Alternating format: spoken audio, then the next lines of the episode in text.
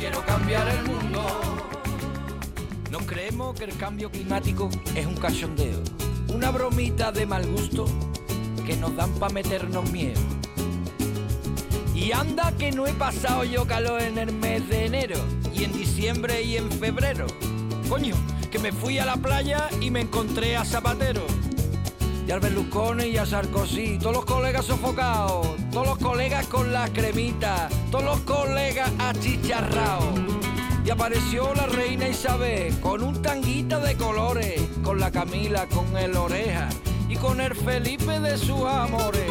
Yo le dije, esto no es normal. Esto Esto no es, no es normal. Y es que esto no es normal. Quiero cambiar el mundo. Quiero cambiar el mundo. Que no os animéis con la ¿Qué- qué cancioncita. le, Bola, ¿qué le gusta la canción? Es la única sintonía que deja sonar entera prácticamente. le eh, encanta. eh, llega hasta el estribillo. Sí, tenemos Porque- otra, hay otra parte. Pues sí, ¿eh? pero no, porque me gusta o- oír el coro, el coro. El Sí, coro. Sí, sí, te gusta que participemos y que desafinemos aquí entre todos. Pero es más que yo no me sumo a tu petición. Ya sé que tú no, no, no te arrancas. Bueno, no, no, no, no, no. eh, cambio climático, repercusión en el olivar. Yo quiero cambiar el mundo, ¿no? Bueno, pues eso es lo que está ocurriendo, que queramos o no, estamos cambiando el mundo, en teoría para mal. Y aquí mis compañeros, que siempre están atentos a lo que ocurre en torno al, cambio climático, generalmente a lo largo de la semana me van nutriendo de noticias que a lo mejor se me escapan a mí, algunas veces sí, otras veces no. Y me han pasado una que dice que el cambio climático está adelantando la floración hasta un mes, Sí. al menos en el Reino Unido. Es un estudio que No, y han hecho. aquí también, ¿eh? Y, aquí también, claro, eh, eh, la floración está, eh, está afectando a la agricultura y también puede afectar a la biodiversidad, afecta a las especies. ¿Por qué? Pues en primer lugar a la agricultura porque si se florece más temprano y sale lo- lo- el fruto antes, después puede venir una helada Claro. un poco tardía y, y cargarse la cosecha. la cosecha. En el caso de la biodiversidad, en el caso de los animales, hay muchos que están eh, coordinados, pues la hibernación, por ejemplo, y tienen determinadas etapas en las que gestan o en las que se producen determinados fenómenos importantes en la vida de esos animales que están relacionadas con, con la floración, que está relacionada con determinadas plantas. Es decir, si uno ve abe- abejorro en, ene- en febrero es raro, ¿no? Claro, Porque eh, habitualmente son, están en, en primavera, Efectivamente, o si Claro. hay determinadas especies que hibernan y después cuando, su- cuando salen eh, de la hibernación se nutren de determinadas plantas, pero esas plantas han salido antes, Claro. Pues lo van a pasar mal. Los insectos vuelto, se han vuelto locos ahora un poco también, ¿no? Con todo esto, ¿no? Se está todo... En general, en general hay una hay una especie de floración asíncrona, que es eh, de lo que yo quería hablar hoy, pero yo quería traerlo porque este estudio es del Reino Unido, que, que trae un producto más, más andaluz. Y, y nos hemos fijado en el olivar.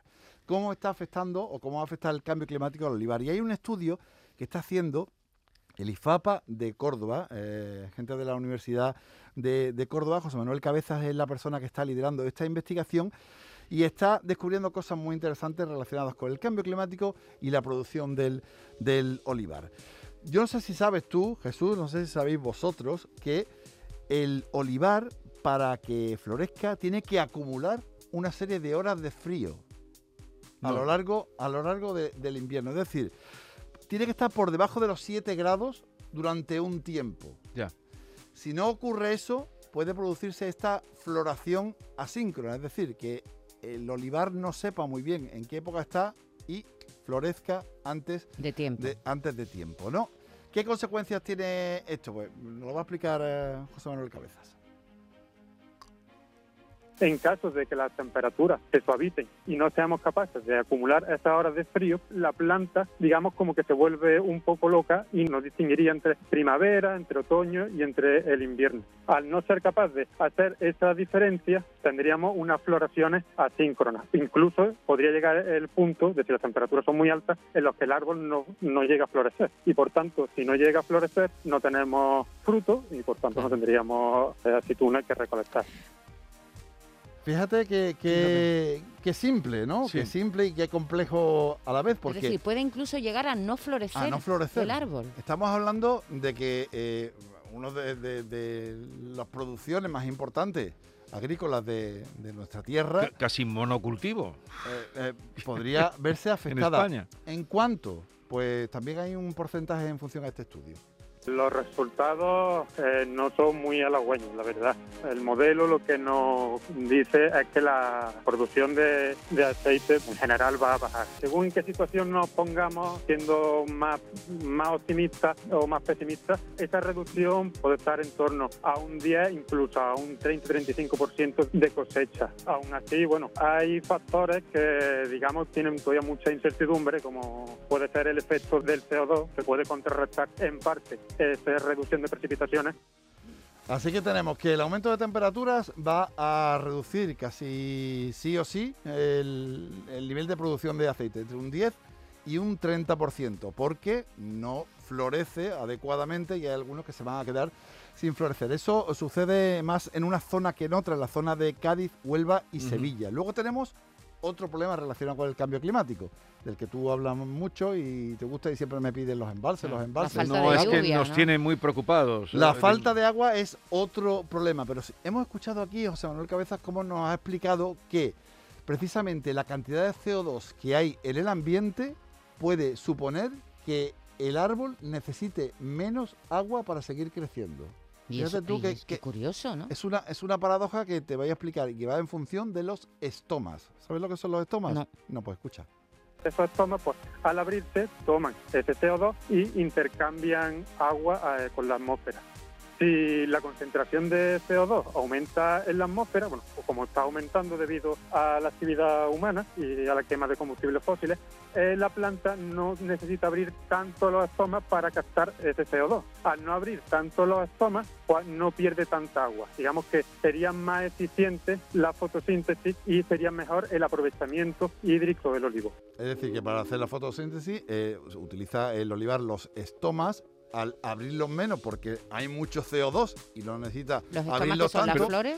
No, no, no, son una especie de poros, por así de decirlo, ¿no? Sí. Eh, a través No. del cual capta el CO2 para realizar la fotosíntesis. Como hay tanto CO2 en la atmósfera, pues los tiene que abrir muy Muy poquito. poco. Y al abrirlo muy poquito pierde menos agua de la, que, vale, vale. De la que Y necesitaría sufre menos en condiciones normales. hídrico, ¿no? Claro, esto es una de las variables que todavía no sabemos y no saben los investigadores manejar a la hora de saber cuánto nos vamos a ahorrar con el agua. Pero el problema de- del calor y de ese frío que tienen que acumular el olivar a lo largo del invierno para que pueda florecer, sí es un problema que no se puede arreglar. Lo otro se puede compensar con riego. Sí. Y Luego tenemos de dónde sacamos ¿De dónde el sale agua el de agua? riego. Ese será otro problema. Pero esos son lo- los grandes problemas que el cambio climático está provocando en el olivar. Y supongo yo, esta es una investigación sobre este, eh, sobre este producto, sobre esta planta, pero supongo yo que habrá otras muchas que también se vean afectadas de una u otra manera y las seguiremos tratando. Es un estudio que lleva ya un tiempo. Nosotros tratamos este asunto en cambio climático hace ya varias semanas, pero seguiremos vigilando lo que ocurre con nuestro medio ambiente, nuestro entorno y nuestro sistema de producción, que lo vamos a tener que cambiar sí o sí porque las cosas están cambiando muy rápido y las plantas y el medio ambiente no se adapta tan rápidamente a esta nueva situación. La verdad es que parece que estamos viviendo una especie de primavera, ¿verdad? No, primavera Pero total. una, o- una o especie, preverano. no, una primavera. Me acabo de quitar el jersey ahora mismo, tengo un calor aquí tremendo, aunque estemos aquí acondicionados, pero que hace calor en la calle. De todas maneras, sí, Javier, sí. esta sequía que estamos sufriendo ahora no se debe tanto, creo yo, al cambio climático como a ese anticiclón, el niño, la niña que está ahí en medio del Pacífico, que está alterando todo el, eh, ¿no? El niño y la niña también tiene que ver con el cambio climático, David. Ajá. Todo es una tendencia, es decir, momentos puntuales, vamos a tener eventos climatológicos extremos, va a llover muchas veces, va a decir, bueno, ¿y el cambio climático? Eh, Son tendencias, es decir, la media, la- el nivel de temperaturas eh, es constantemente superior Mm. al, de, al de años anteriores, y a lo mejor hay un año que baja, Ujú. no decimos que no, pero el- la tendencia, esa estadística, eh, se ve rápidamente y además eh, estaría harto de ver los mapas de colores del azul a- a- al granate. ¿no? Al rojo y al, y al granate en los últimos Que dan, dan décadas, miedo. eh. Esos, esos Bueno. mapas de colores dan miedo. Bueno, En fin, Pues lo dejamos aquí, más información, desarrollo de esto que aquí nos apunta tan interesante y preocupante a la vez, pero para que tomemos conciencia, a partir de las 9 cada viernes, Cambio Climático, programa de Javier Bolaños, bienvenido a La Vida Peligrosa. aquí estamos de nuevo. Venga, Eh, hasta luego, Javier.